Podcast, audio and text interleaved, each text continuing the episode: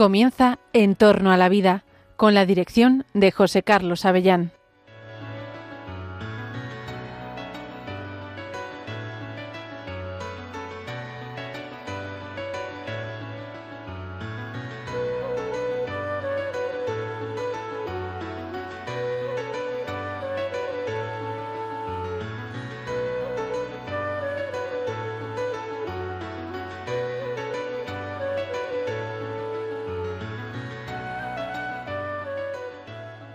Días, queridos oyentes de Radio María.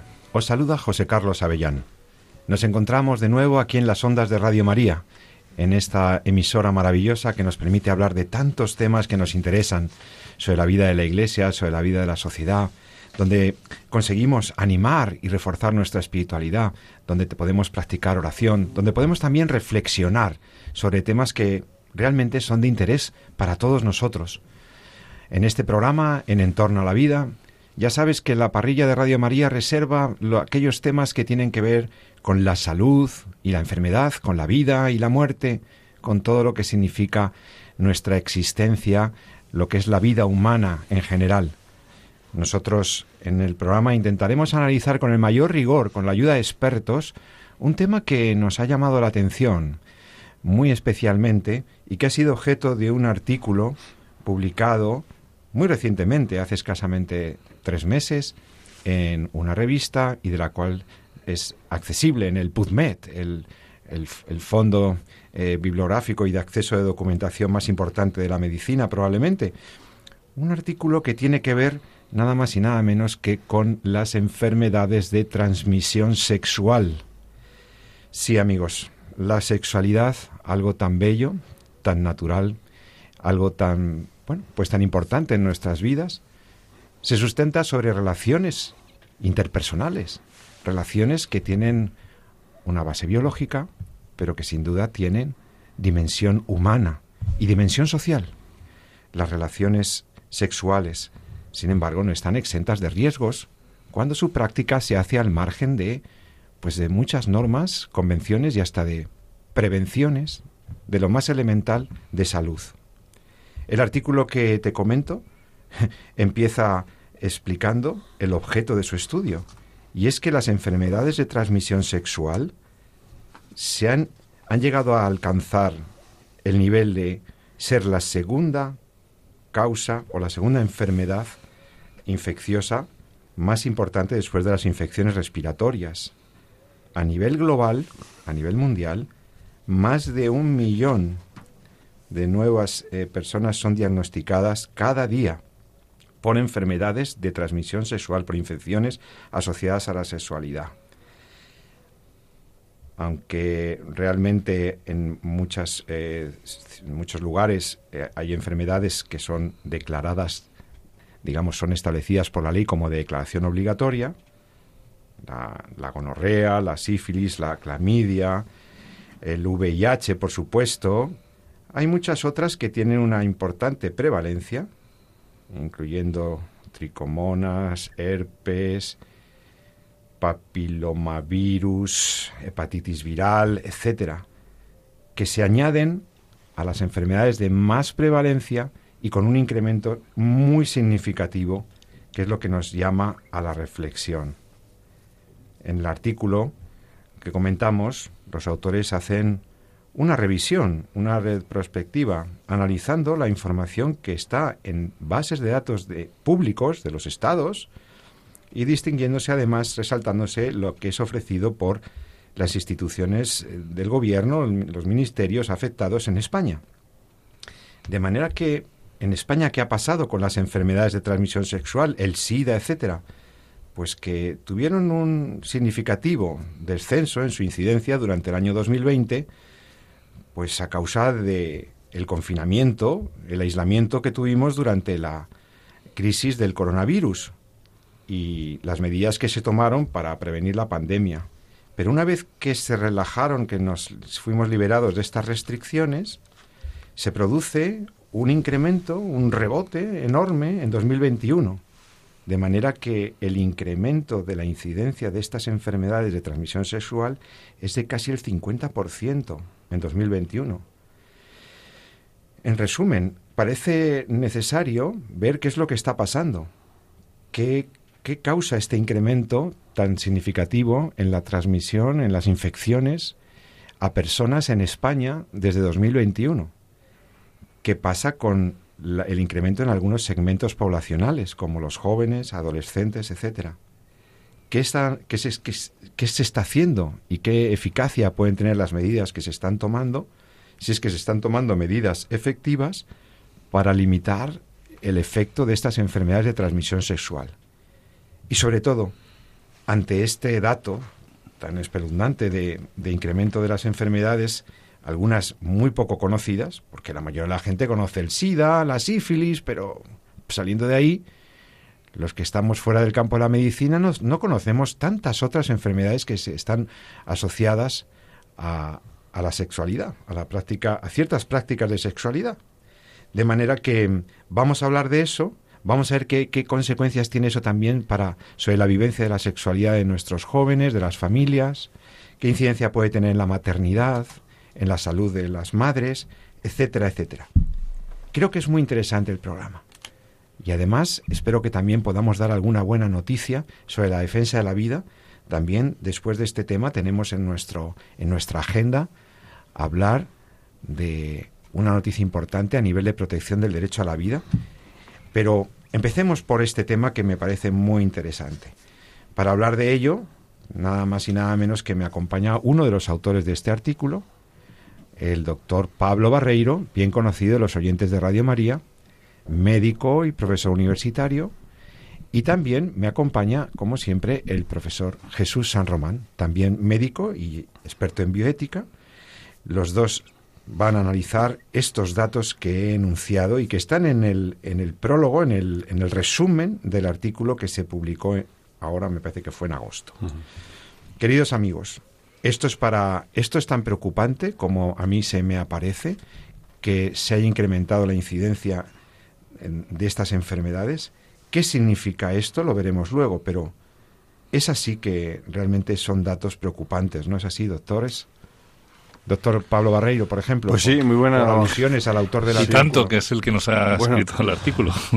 Nada, muy, muy buenos días. Muchas gracias por el interés por este artículo que efectivamente aborda un asunto preocupante. La verdad es que este incremento eh, en, las enfermedades de transmisión sexual lo, ya lo venimos observando desde hace mucho tiempo, desde aproximadamente principios de este siglo, ¿eh? desde el año 2000. Eh, es cuando ya esa curva ascendente pues se tomó pendiente y, no ha hecho sino incrementarse. Es verdad que con la pandemia, pues diría yo que no sé si afortunado o desgraciadamente por, por las circunstancias que se dieron, pero bueno, ese aislamiento, pues, pues sí que es verdad que provocó un, descenso en, en, la incidencia, o sea, en los nuevos casos, ¿no? Eh, que veíamos en, las consultas, mm, bueno, por razones obvias, ¿no? Eh, pero lamentablemente, pues eh, ha sido volver a, esa normalidad, afortunadamente, después de la pandemia y, lejos de, de repuntar a, pues a, cifras más o menos que eh, manejábamos antes, parece como que ha repuntado con mayor fuerza, ¿no? Em, eh, bueno, pues es muy preocupante. ¿eh? Son pues muchas infecciones ya. más o menos contamos como unas 30 infecciones por transmisión sexual que engloban virus. Muy bien has mencionado, pues el virus papiloma, el virus herpes, otros virus como los de las hepatitis, que también se pueden transmitir por vía, bueno, se transmiten por vía sexual, sobre todo el de la hepatitis B, eh, bacterias, eh, clamidia, gonococo, eh, también parásitos, como pues, tricomonas, por ejemplo, hongos, o sea, el espectro es amplio, pero incluso se están viendo nuevas, nuevos agentes que, se, que habitualmente no, no se transmitían por vía sexual, pero, pero que estamos viendo que también se están provocando transmisiones eh, por esa vía. ¿eh? Por ejemplo, el virus de la hepatitis A, ¿eh? que es un virus que se suele transmitir pues, por contaminación de alimentos. ¿no? Sin embargo, en algún tipo de relación pues puede haber contacto con cosas digestivas del tracto digestivo inferior y puede haber una transmisión, una relación tipo sexual. ¿no? Y ha habido brotes de hepatitis A, ¿eh? coincidentes con algunos eventos mm, pues en los que se incrementan mucho los, los riesgos, ¿no? como por ejemplo pues los días de, orgullo, etcétera, ¿no? Y ha habido verdaderas epidemias. ¿eh? Eh, la hepatitis C, ¿eh? que es una, una, infección que se suele transmitir también por vía sanguínea, clásicamente pues afectaba a, personas que usan drogas por, por, inyección o en entornos sanitarios, ¿no? Pues, pues, pues también ha habido brotes por transmisión sexual, también en, en, esos mismos entornos, ¿no? Incluso, pues eh, ha, entrado un, nuevo virus eh, que de origen animal. Eh. Bueno, es el llamado, creo que mal llamado virus del, de la viruela del mono, porque el mono viene a ser también un, un, infectado de forma accidental, pero que es, es, más de origen de roedores, tiene su origen en África. Y, y, y, se ha introducido también en Europa. Bueno, en España hemos tenido un buen número de casos, van casi 8.000. ¿eh? ¿Del virus este del mono? Del virus de la viruela del mono. La viruela del mono. Sí, sí, que se ha hablado poco, pero, pero efectivamente ha, habido una verdadera epidemia. ¿eh? Eh, hasta 8.000 casos, como digo, y bueno, afortunadamente parece que ya está en descenso, pero claro, todo eso ha obligado a movilizar recursos, y se ha tenido que desarrollar una vacuna. ¿eh? En fin, eh, no, deja, no deja de sorprendernos, ¿no? La, la, la, epidemia de enfermedades de transmisión sexual que verdaderamente hay que tratarla como tal, ¿no? Doctor Barreiro, usted es un experto, tú eres un experto precisamente en enfermedades infecciosas, en este tipo mm. de, situaciones. De estas enfermedades, algunas las tenemos catalogadas como graves o muy graves o gravemente mm. riesgosas incluso para la vida. Mm. Ya sé, el VIH ahora ya está controlado y tal, se puede se puede trabajar los síntomas y hay una bueno, hay buenos pronósticos también para infectados de VIH, pero eh, una vez que pasó un poco el miedo del SIDA, parece que hemos, hmm. se ha perdido el miedo, pero estas enfermedades que, que estas, estas infecciones, estos agentes patógenos o tal, algunos son muy graves. Quiere decir que, las, eh, que no es ninguna tontería. Eh, una clamidia o una enfermedad.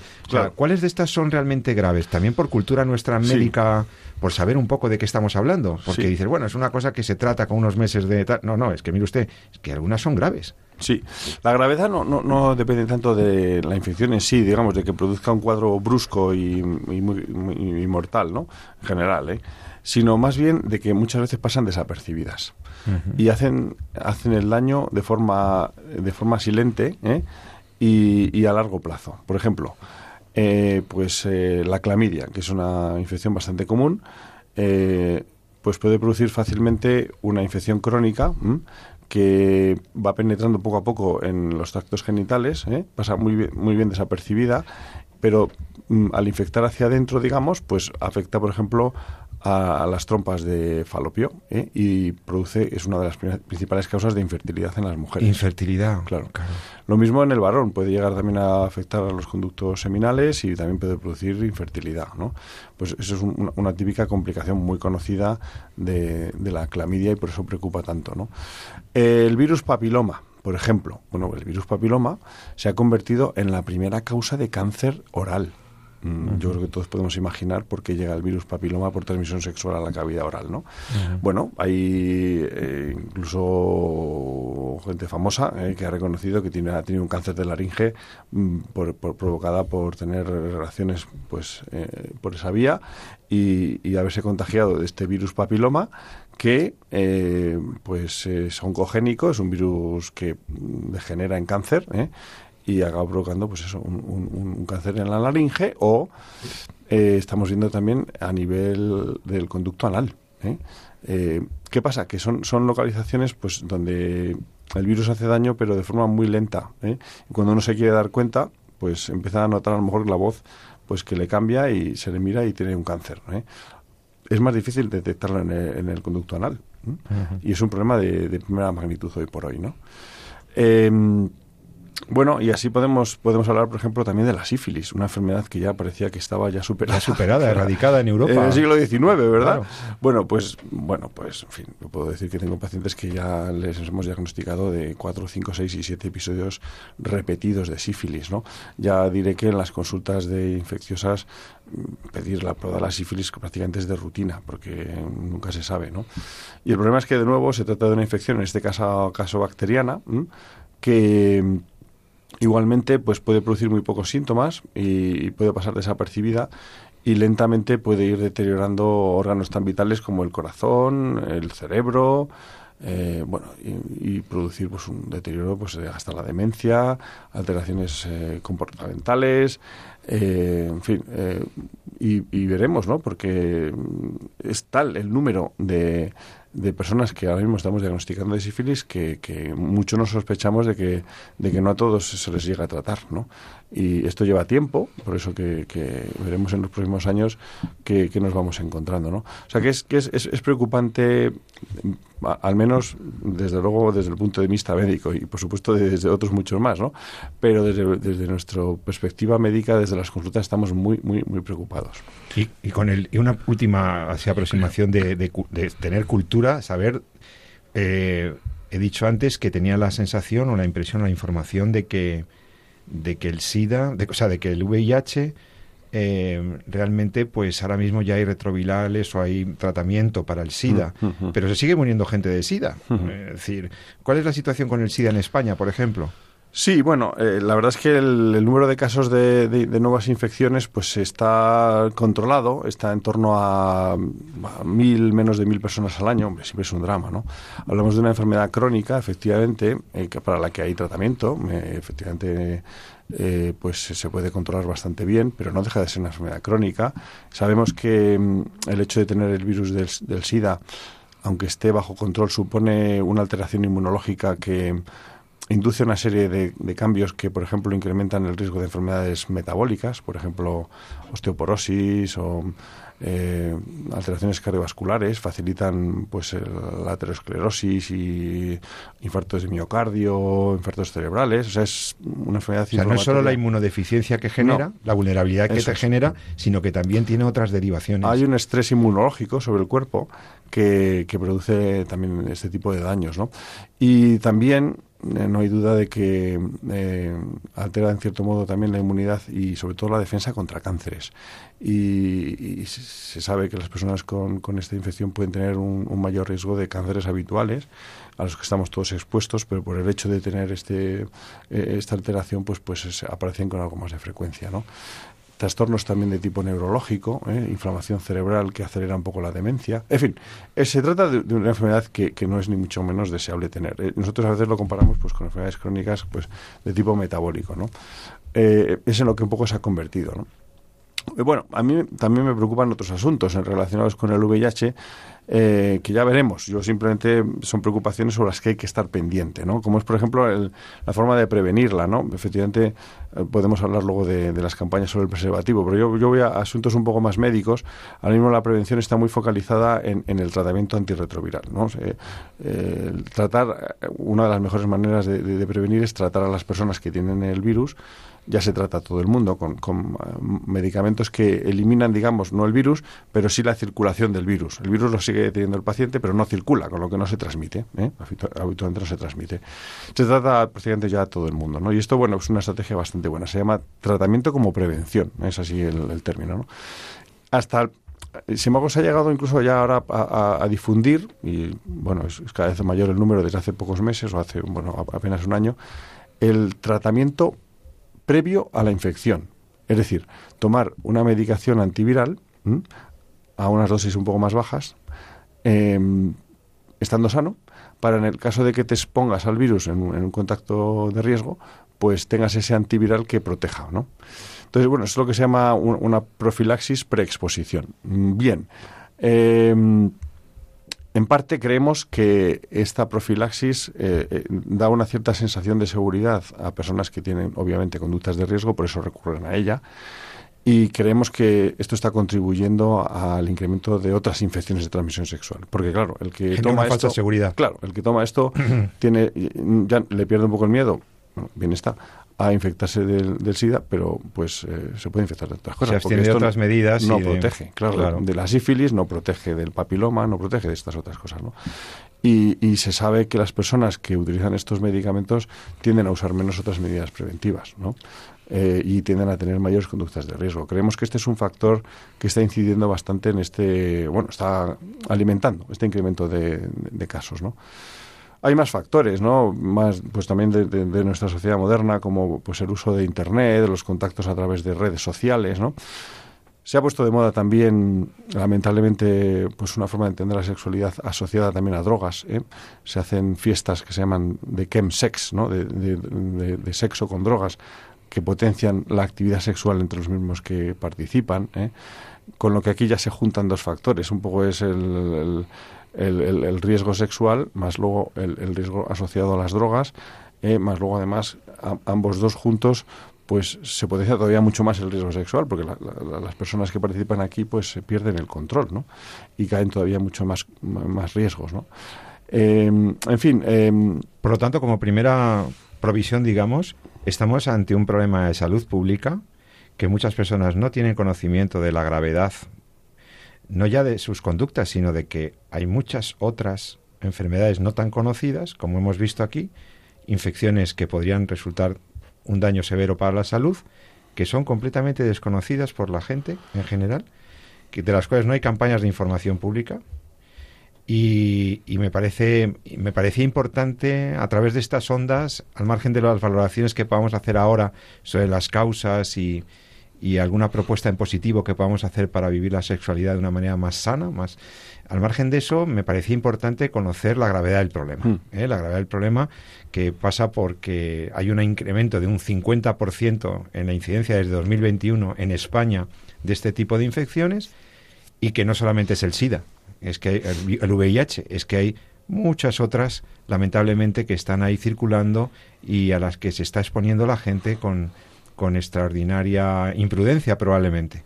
Pero quería hacer alguna aportación el doctor San Román. No, bueno, yo aprovechando que, que uno de los autores del artículo está aquí, pues eh, yo quería ver, preguntarle sobre. Yo me, me, la ha contestado ya muy bien, era precisamente si, si específicamente los números, los casos de VIH en han disminuido relativamente en los últimos años, sin embargo se ve un aumento en otro tipo de enfermedades de transmisión sexual, pues a qué, cuál era la explicación un poquito que, que se veía ¿no? desde mm. el estudio, ¿no? pero creo que lo ha explicado muy bien respecto a, a esa eh, pérdida un poco de la sensación de, de riesgo ¿no? que se tiene con las...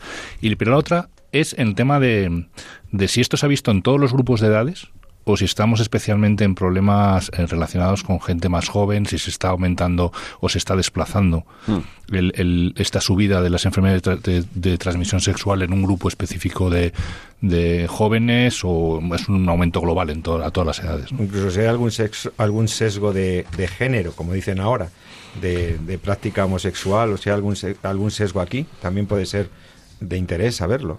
Sí, bueno, la verdad es que el, el, mayor riesgo que estamos viendo se da sobre todo en población más joven, ¿no? Son, es población más vulnerable, como se dice ahora, porque pues en general tiende a, a no ser tan responsable, ¿no? La, edad da, cierta responsabilidad, pero cuando cuando pues se alienta a veces incluso no la, conducta sexual y esto estos mensajes recaen en, jóvenes pues y, ya no digamos en adolescentes pues todavía los riesgos se incrementan mucho más ¿no? fijaros que los datos que, hemos, hemos publicado bueno pues, que están publicados por, por, el, por el ministerio es que eh, ya se empiezan a, a, ver conductas sexuales de riesgo a partir de los 13 años en España, ¿no? Los 13 años. Los 13 años, sí.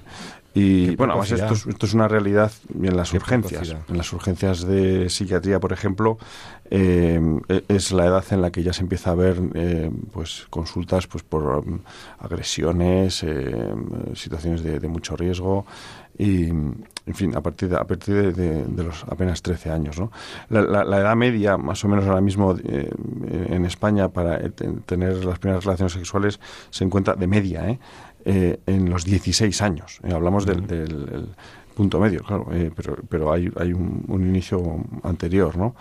y, el problema es que, bueno, a ver, no es que ni mucho menos el, el, uso, por ejemplo, del preservativo sea, sea la solución para esto, ¿no? Porque, como digo, para, para los jóvenes es muchas veces un casi un aliciente, ¿no? Es decir, bueno, pues si les promueve a usar el preservativo, ellos se quedan con la idea de que vamos a, tener relaciones y porque esto parece que es divertido eh, y ya el preservativo lo, usaremos o no, ¿no? y ya se em, sienten seguros, por, como si el preservativo bien usado eh, pudiera preservarles al 100%, lo cual hasta los fabricantes de preservativos reconocen que no te previenen al 100%, es decir, ellos mismos ya te están diciendo que Pero es que en esas edades el más del 30% no lo utiliza. Mm. Eh, a ver, no, digo que sea ni mucho menos solución, pero minimizaría un poco los riesgos. Pues es que ni siquiera, ¿no? Entonces ahí, ahí es donde hay, hay bastante preocupación en ese segmento de, edad, ¿no? Los más jóvenes que son los que son más vulnerables a, a, mensajes confusos, ¿no? Como son los que se están queriendo dar, ¿no? Doctor San Román. Sí, yo es más o menos lo que había oído, no solamente, sino, y luego especialmente el grupo también de, de 20, 25 años es el que ha tenido la subida como más, hmm. más fuerte, ¿no? Más potente, ¿no? En, en, este grupo de, de, enfermedades, ¿no? Y entendiendo que, bueno, pues que muchas de ellas se asocian, precisamente como explicabas, a conductas que están clínicamente catalogadas como de riesgo, pues, pues no hace más que ser todavía más, más preocupante de qué es lo que está pasando, ¿no? En la, en, la sociedad que tenemos. ¿no? Sí, el dato que nosotros eh, publicamos es que entre los 15 eh, y 30 años, pues el tres cuartas partes de, esa población refiere a haber tenido ya relaciones sexuales eh, y el 50% serían ya en, a partir de los 15 a los, a los 19 años. Estaría el, 50% de, o sea, decir, está muy concentrado ahí, ¿no? Hablamos de, situaciones de riesgo, ¿no? Sí, hay, hay un informe también del Colegio de Médicos yo creo que también de principios del 2023, que también ya alarma un poco en, en el Colegio de Médicos de Madrid, me mm. explico, ¿no? Del, exactamente el Comité de Enfermedades Emergentes, no recuerdo muy bien muy bien el nombre, ¿no? Y que alarma ya precisamente en, en, esa línea, ¿no? Mm. O sea, que el problema se está evidenciando ya pues, desde muchos niveles de la profesión, ¿no? Claro, es que estamos ante una situación de, alto riesgo, pues como otras, como el consumo de, alcohol o el consumo o la, o, la conducción bajo los efectos de, y, sobre esto sí se, hacen campañas, se buscan, se buscan, se manejan los datos, se, se informa, pero sobre, sobre este tema que es mm, mm, tan preocupante o más, pues, pues, pues hay un silencio absoluto, ¿no? Y no hay ninguna propuesta, ¿no? No hay ninguna propuesta para todo lo más, campañas basadas solamente en recomendar el preservativo y, poco más. O sea, tiene a la, población totalmente desinformada y, sin ninguna mm, intención de, atajar este problema. ¿no? Estás escuchando Radio María. Hoy con el doctor Jesús San Román y el doctor Pablo Barreiro, quienes nos están ilustrando sobre el problema del incremento de las infecciones en las relaciones sexuales, particularmente concentradas en, entre los jóvenes, un incremento que ha sido acreditado en un artículo publicado por el doctor Barreiro y otros médicos especialistas en estas cuestiones, que, tiene, que es un problema de salud pública y que es un problema también, yo creo, eh, social, moral, porque la responsabilidad ante la sexualidad y el ejercicio responsable de esta, pues debería ser una base de la educación, ¿verdad? Eh, bueno, ahora yo les quiero preguntar, ¿cuáles creéis que son realmente las causas las causas. No sé si el artículo entra ya con tanto detalle en ello, pero hay una descripción de una posible narrativa de qué es lo que está ocurriendo respecto de la sexualidad, particularmente la sexualidad de nuestros jóvenes.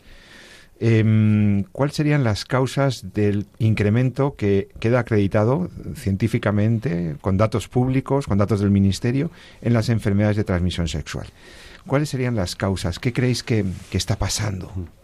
Bueno, nosotros hacemos, hombre, hacemos una propuesta de, estrategias de, prevención o de intentar ah, pues abordar este problema, ¿no?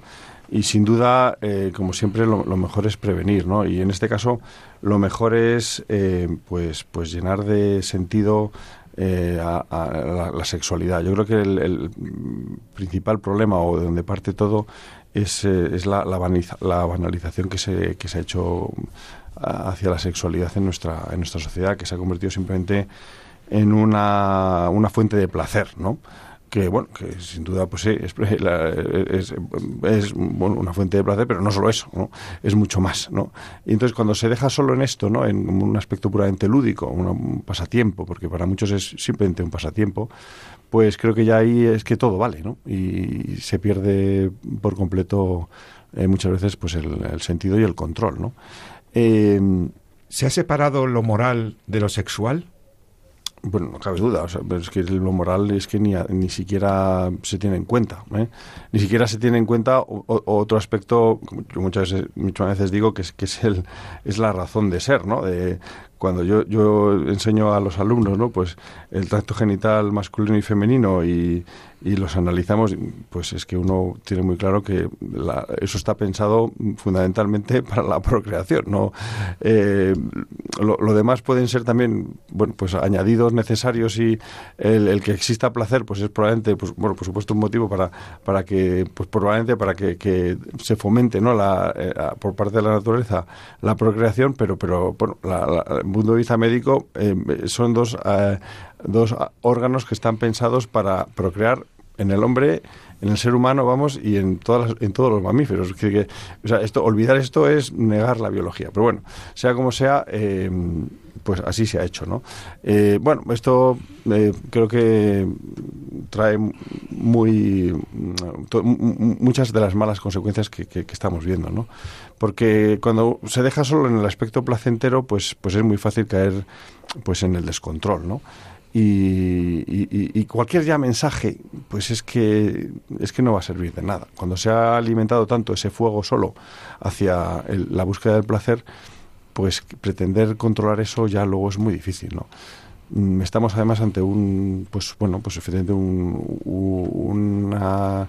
un placer de gran intensidad, ¿no? Y, y, cuando solo es eso, pues, pues es difícil que luego la persona aplique la responsabilidad, ¿no? Jesús, al margen de, la, de, la, apertura a la procreación a la que está ordenada nuestra sexualidad de manera natural, ¿no? Eh, eh, esto no significa que no se pueda y hasta se deba en ciertas ocasiones planificar de manera responsable la, fertilidad y la natalidad en la familia. Pero hablando de, del acto sexual, ¿no? del acto y de las relaciones sexuales, vemos una, un incremento de la promiscuidad, vemos un incremento de la falta de compromiso en las relaciones de pareja, eh, relaciones extemporáneas, relaciones incluso con desconocidos, relaciones que están fuera de cualquier eh, control ético o moral. Parece que lo único, el único límite moral que admite nuestra sociedad es que la relación sea consentida, es decir, que no haya violencia. Y esto, claro, es un límite muy bajo porque no, porque no todo lo que es consentido es válido, porque no todo lo que se puede hacer, incluso de acuerdo con la otra persona, es, es, es, lícito de acuerdo con lo que es la dignidad nuestra, lo que es la dignidad de la misma sexualidad humana, ¿no? Yo creo que, ¿no creéis que hay detrás de todo esto también una cierta visión de, del cuerpo humano, de la corporalidad, de la funcionalidad, que parece que la funcionalidad biológica se, se deja al margen, se intenta disociar de la dignidad humana y personal del ser humano? Sin duda, sin duda ninguna. Aparte de las, bueno, las valoraciones que como clínico, como médico, como científico puedas tener un poco de este incremento que ha habido post pandemia, eh, que también es verdad que ha habido una, una bajada en la pandemia, entonces se produce un incremento eh, posterior y todo lo que pueda tener que ver con esa pérdida del sentido del riesgo precisamente por las medidas de prevención asociadas a, otra enfermedad como la enfermedad de transmisión sexual en el VIH. Lo que sí es verdad, quizá profundizando un poquito en lo que contaba Pablo, entrando un poquito ya en, valores más profundos o más antropológicos, ¿no? Y es esa, eh, esa no sé, interés, no sé muy bien por qué, de, de reducir el tema de la incluso de la formación o de la educación, la educación, lo que se llama educación sexual como tal. No, no es educación, es información. Educación sexual como tal. Entonces, claro, a mí me, ahí me falta una palabra. Una palabra que, que, que, afortunadamente entra ahora en cuando uno realmente eh, pues eh, habla con sus hijos y, incluso participa en cursos de formación. Hay una palabra que falta ahí y que está cada vez más presente en, los cursos de verdad, los de los buenos. ¿no? Y es cuando hablamos de educación afectivo-sexual. ¿no? Entonces, en el hombre no es posible, no es posible separar la sexualidad de esa dimensión personal, de esa dimensión afectiva, de esa dimensión de entrega que llevamos, ¿no? Y eso está roto ahora mismo, entiendo yo, en, la sociedad en la, en la que estamos, Donde, como muy bien explicaba Pablo, la sexualidad pues se ha relegado pues a una herramienta más de placer, ¿no? Como el que tiene el ser humano. Y es verdad que, que la sexualidad conlleva un placer así, así, así está establecido en la naturaleza, y también lo hace muy necesario desde el punto de vista de los fines para lo que la, sexualidad ha sido creada. Pero cuando la llevamos a la dimensión humana, ahí ya no, no podemos solamente eh, centrarnos exclusivamente en, en, ese concepto de la sexualidad como una herramienta de placer. Porque al final te va llevando un montón de cosas, quieras o no, quieras o no, te va llevando a la ausencia de compromiso, te va llevando a la utilización de la otra persona, te va llevando al abuso, te va llevando a la agresión, porque cuando la usas solamente, eh, o la sexualidad simplemente la utilizas como algo que a mí me da placer, acaba siendo una cosa meramente individual, donde incluso la persona, la persona con la que estás puede acabar siendo instrumentalizada o utilizada como un objeto que me da placer. ¿no? Y eso es, es peligrosísimo. Entonces, es fundamental eh, hacer ese link, entendido, entiendo yo, entre lo que es esa dimensión de entrega, de compromiso, esa dimensión afectiva de la relación eh, con la sexualidad. ¿no? Y eso tiene otras consecuencias, por supuesto, y es las consecuencias de cuál es el escenario adecuado, cuál es la edad adecuada también para gestionar precisamente Una todo entrega eso. tan totalizante. Claro, eso, todo eso que nos lleva, ¿no? La sexualidad es un lenguaje, Claro. es un lenguaje de comunicación, es, una forma de expresión de la persona, de los O afectos. sea, no tiene de- sentido que, que socialmente tengamos eh, eh, unas edades para determinadas cosas porque se entiende que bueno que eso tiene una trascendencia en nosotros o en, las, en el resto de la sociedad por ejemplo, por ejemplo conducir por ejemplo votar y sin embargo- eh, bueno pues aquí seamos como mucho más liberales no en el sentido de decir bueno ya se da igual no no no no no da igual. Quiero decir estamos en, en algo que es probablemente de las cosas más interiorizantes de la persona ¿no? y, y es imposible, entiendo yo, separar o dejar o relegar en un individuo, sea hombre, mujer, me da igual, ¿no? En una persona, un ser humano, es imposible aislar la sexualidad de la dimensión afectiva, de la dimensión personal, de la dimensión de entrega, de compromiso, etcétera. ¿no? Y esa Claro. parte nos falta muchísimo, porque cuando hablamos de educación sexual, prácticamente lo único que se educa es en cómo usar la sexualidad. Cómo prevenir ¿no? los embarazos no deseados y cómo prevenir las ETS, pero no en positivo cómo vivir unas relaciones sexuales verdaderamente humanas, en ese sentido personales, en ese sentido en donde lo psicológico, lo afectivo, los sentimientos, el- un proyecto estén ahí, porque ese lenguaje está diseñado por, por el creador y está diseñado en la ley natural, está en nuestra naturaleza, diseñado para una entrega totalizante, ¿no? Mm. Fijaos que eh, el- pocas cosas hay tan expresivas de la capacidad de donación de la persona como es la sexualidad, Mm. en donde hay una comunicación de las almas, en donde hay una y, y entonces nos han vendido y han extendido las ideologías dominantes una visión de nuestra corporalidad y de nuestra sexualidad absolutamente utilitarista. Sí. o sea, yo- recuerdo se ha separado de algunos de programas es- como de cosificantes, ¿no? Manual del usuario, decía, ¿no? Entonces, funcional, ¿no? sí, es sí. decir, cómo Mm. usarla, cómo utilizarla. como si fuera un deporte, eh, Mm. casi, o sea. Entonces, al final se convierte en una cosa, en un objeto, en, en, una, en una herramienta de placer, ¿no? Y claro, todo, tanto yo mismo como con las personas con las que eh, pues tengo este tipo de relación, acaban siendo, pues acaban siendo llevados a, a la dimensión de objeto, ¿no? Mm. Y hay un elemento que quiero introducir enseguida antes, eh, que también puede estar fomentando ciertas formas de conducta y hábitos sexuales, como es, por ejemplo, el uso y abuso de la pornografía, como es, por ejemplo, la exhibición permanente de formas cosificadoras del cuerpo humano, indignas del cuerpo humano, ¿no? En la publicidad,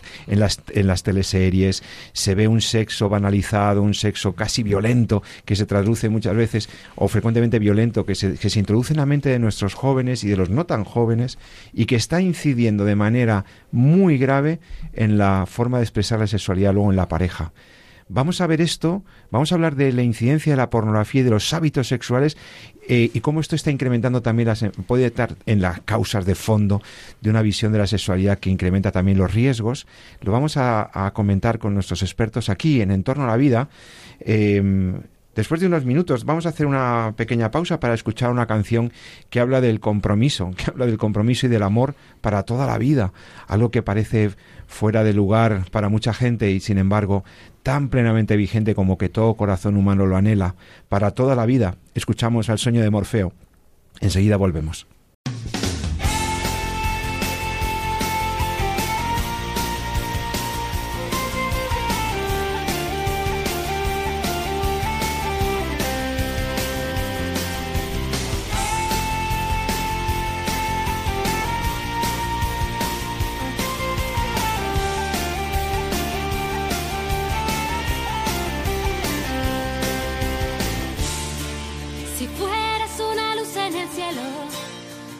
Dejarías en el faro al sol.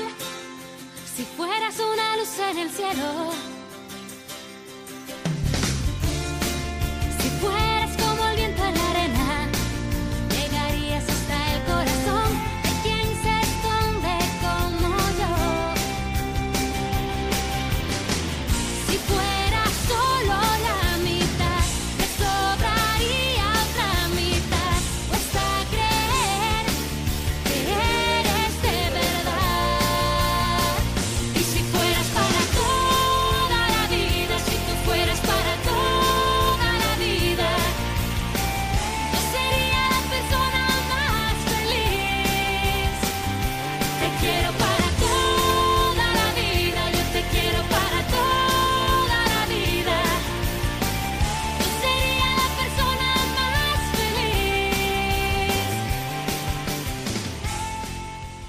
estamos de vuelta en Entorno a la Vida, el programa de Radio María que habla hoy, te habla José Carlos Avellán, con los doctores Barreiro y San Román, médicos. Estamos hablando sobre sexualidad humana, sobre los hábitos sexuales que conducen o que han conducido probablemente a un incremento de la incidencia, de la prevalencia de enfermedades de infección sexual. Las ETS, ya no son solo el SIDA y dos o tres más que habíamos oído hablar, el la sífilis, es que se están incrementando estas, pero también otras enfermedades graves. Y antes de escuchar este, esta canción del sueño de Morfeo, tan, tan clásica, ya es un clásico del pop español, realmente queríamos seguir hablando de esto que nos importa tanto. La sexualidad humana es vida. La sexualidad humana eh, implica entrega, entrega de la intimidad, entrega de la corporalidad. Y sin embargo, vivimos en una sociedad que ha banalizado esta, este, este elemento tan importante de la comunicación interpersonal. Esta, esta fórmula de expresión del amor ha sido reducida a un ejercicio biológico eh, en busca de un placer que no reconoce límites más que el consentimiento de la otra persona y que no reconoce límites morales. Y en esta, en esta situación de no limits, de buscar placer eh, siempre que la otra persona lo quiera, pues podemos hacer lo que queramos, pues eh, claro, mm, se producen muchas consecuencias. Yo introducía, doctores, un elemento nuevo, no tan nuevo, pero del cual también tenemos mm, mm, incluso datos recientes de la incidencia de lo que es la Mm, la pornografía, pornografía además que está mucho más accesible a través de los medios digitales, hoy en día es demasiado sencillo que una persona, jóvenes, etcétera, muy jóvenes, accedan a contenidos pornográficos. Mm. Empieza a detectarse el problema también como un problema de adicciones en muchas personas, una adicción al uso de la pornografía. Y está haciendo mucho daño a las personas, porque mm, adultos y sobre todo también los jóvenes, ¿no? En cómo conforman su propia visión de los actos sexuales y cómo eso está eh, incidiendo en su cerebro y en futuras formas de ver la relación de pareja. Sí, has puesto el, dedo en, una llaga muy dolorosa. el, asunto de la pornografía, fijaros que decíamos que durante la pandemia pues, pues se redujo bastante el número de enfermedades de transmisión sexual, por razones obvias. Sin embargo, parece que eh, se, se, volcó bastante eh, la, adicción o el, recurrir al sexo hacia la pornografía. Y esto ha podido ser como un potenciador que ahora mismo ha provocado ese rebrote eh, si queréis, incluso más, más a, mayor fuerza ¿no? en, en, conductas sexuales de riesgo. ¿no? Fijaros que la, la, pornografía eh, eh, ha alcanzado unas cifras absolutamente astronómicas. ¿no? Se, se estima que aproximadamente hay 30.000 personas que están viendo pornografía por segundo. por segundo en Internet, ¿no?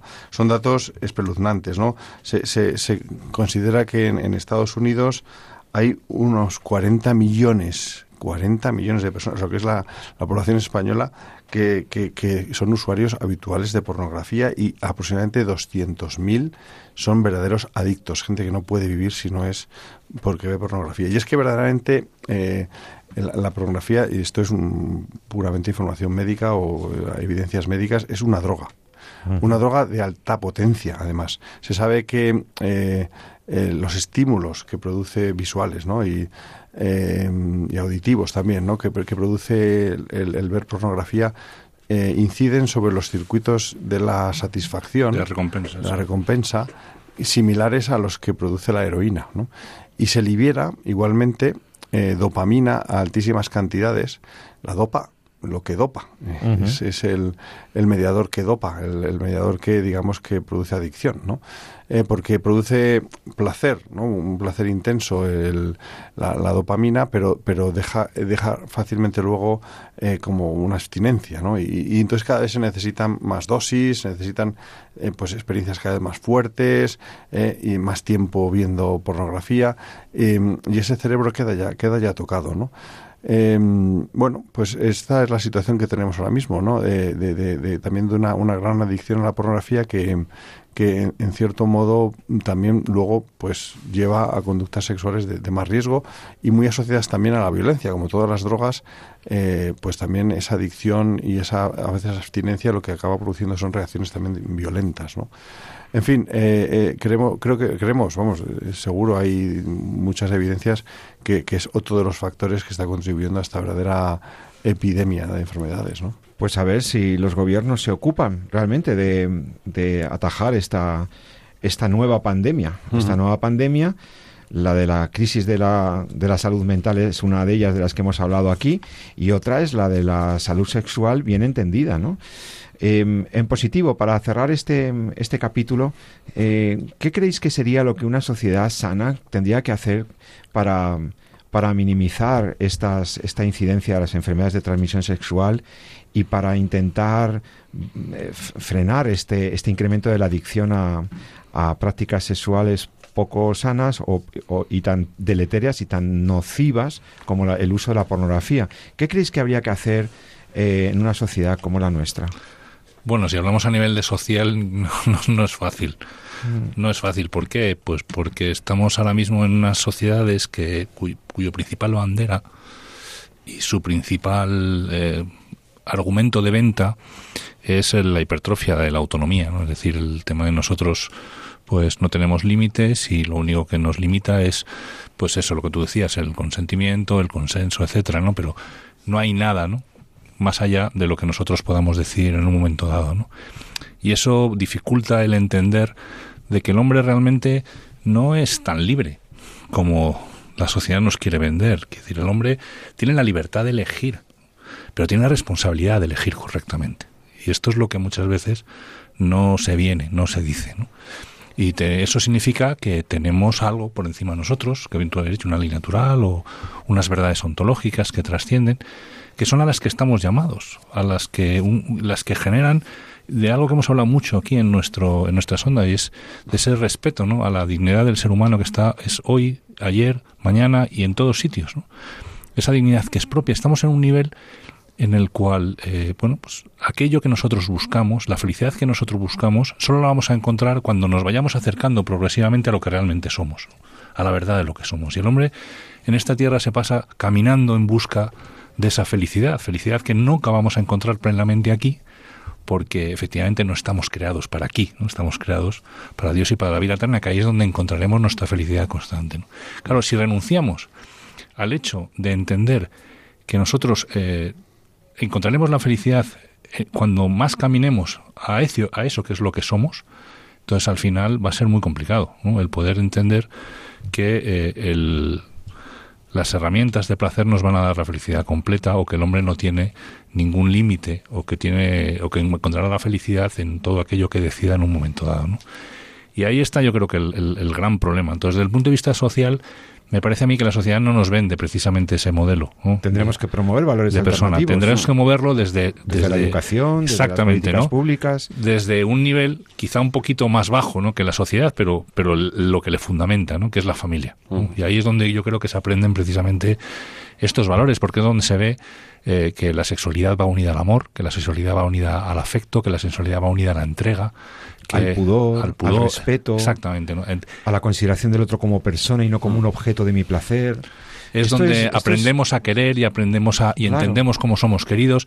Es ahí, ¿no? Y, y, otro de los problemas que quizá no hemos hablado y que igual tiene también mucho que ver con, con esta crisis, ¿no? De, de, del concepto de lo que es la sexualidad humana en la sociedad es precisamente la desestructuración de la familia. No sé si habrá algún estudio que quizá lo, lo, lo ponga de manifiesto, ¿no? Y, y ahí yo creo que está la clave, ¿no? En, eh, cuando tú ves en tu familia, ¿no?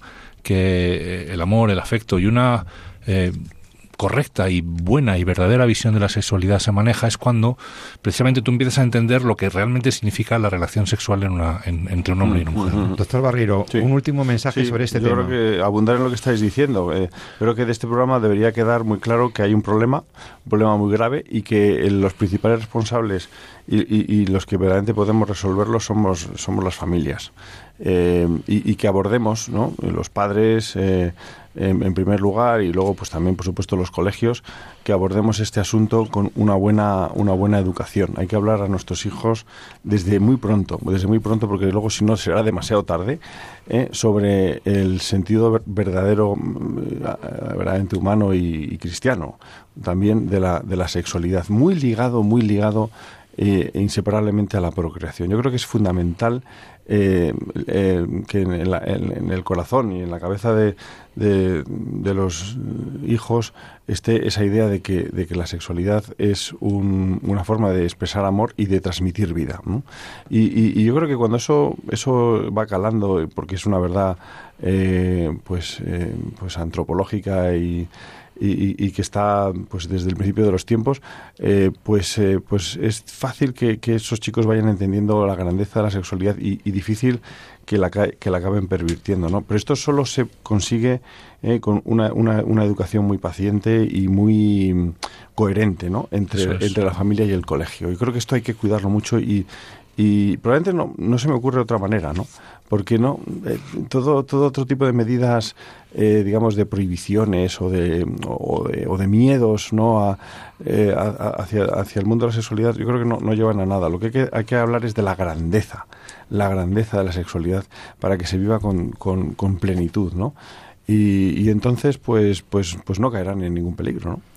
Queridos oyentes, si queréis escribirnos sobre este tema, hacer alguna pregunta o proponernos algún otro tema para que lo tratemos, recordad que podéis escribirnos a nuestro correo electrónico en torno a la vida arroba radiomaria.es en torno a la vida arroba radiomaria.es y no me resisto antes de que terminemos el programa en los últimos minutos a dar una buena noticia porque también hay que dar buenas noticias. En la defensa de la vida, en la que está comprometida la redacción de este programa y, por supuesto toda Radio María, pero en particular nosotros, eh, tenemos una buena noticia y es que eh, el, pasado mes de octubre se reunieron en Estados Unidos, en, en Washington, 36 representantes de 36 gobiernos de todo el mundo, 36 gobiernos que se han reunido para ratificar, o sea, para volver a firmar y su compromiso con la llamada Declaración del Consenso de Ginebra.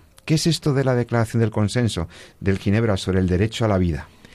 Pues que ya hace dos años que se reunieron eh, representantes de estas naciones, de 36 países, para eh, promover en sus respectivas políticas y legislaciones eh, la salud de la mujer, la salud de la familia, el respeto del derecho a la vida desde la concepción. Entonces nos ha parecido muy importante que dos años después, mm, de nuevo, eh, en este caso patrocinado por el Instituto para la Salud de la Mujer eh, y otra serie de, de grupos, mm, Instituto, sí, Instituto para la Salud de la Mujer se llama, pues se hayan reunido para ratificar el compromiso de estos gobiernos con la defensa del derecho a la vida. Mm, es una buena noticia.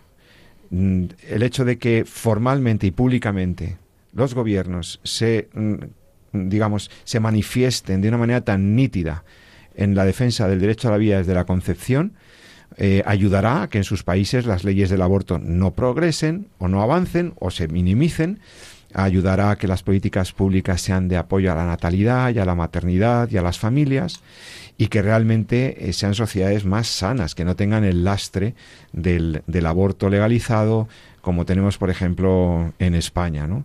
En España es lamentable, pero el derecho a la vida ciertamente ha sido virtualmente abolido por las últimas sentencias del Tribunal Constitucional el derecho a la vida que está en el artículo 15 de la Constitución y que acoge y que protege a todos, todos tienen derecho a la vida, dice la Constitución. Sin embargo, pues se ve laminado, se ve claramente em, fuera de, eficacia y de, y de aplicación cuando tienes leyes como la del aborto o como la ley de la eutanasia que claramente cercenan ese derecho para cientos de personas en nuestro país todos los días con el con el silencio cómplice de, tantos mm, eh, tantas partes de la población y, con tantas consecuencias tan malas pues para la vida social y para la, salud moral de una sociedad. bienvenido y celebramos pues esta ratificación del consenso de Ginebra, a ver si eh, España algún día cuenta con gobiernos valientes que, que se pongan también en línea con estos estados, estos países de, del mundo que se comprometen con la defensa de la vida, porque si no defendemos el derecho a la vida, ¿qué otro derecho defenderíamos? Si es el derecho más fundamental, ¿no? Pues nada, eh, 30 segundos por si queréis decir alguna cosa más, compañeros. Sí, bueno, un importante paso en entender que el aborto no es un derecho, ¿no? Yo por ejemplo, que no es un derecho, por más que en España se haya dicho y esté en la ley desde, desde hace lamentablemente 13 años, causando la muerte de, miles de vidas de inocentes. Hmm. Doctor Barreiro, ¿algún comentario sobre esta un noticia? comentario un poco, un poco crítico, pero eh, se citó hace poco, no recuerdo por quién, a Maquiavelo, ¿no? Eh, bueno, pues Maquiavelo decía que un país eh, donde eh, los pocos que se esfuerzan por hacer prevaler los valores morales como la honestidad, la ética o el honor son asfixiados y masacrados, ya cayó en el abismo hace mucho tiempo. Bueno, si hemos aprobado leyes tan inicuas como la, la del aborto y lo hemos aceptado socialmente, no nos quejemos a lo mejor de otras leyes que han venido después. Pues con eso cerramos el programa, queridos amigos. Muchísimas gracias, doctor Pablo Barreiro, médico, eh, profesor universitario, igual que el doctor San Román.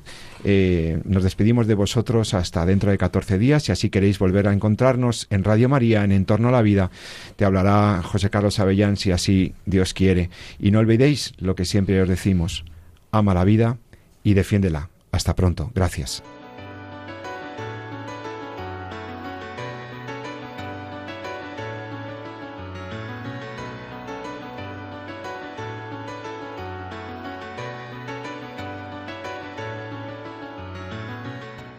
Han escuchado en Radio María En torno a la vida, un programa dirigido por José Carlos Avellán.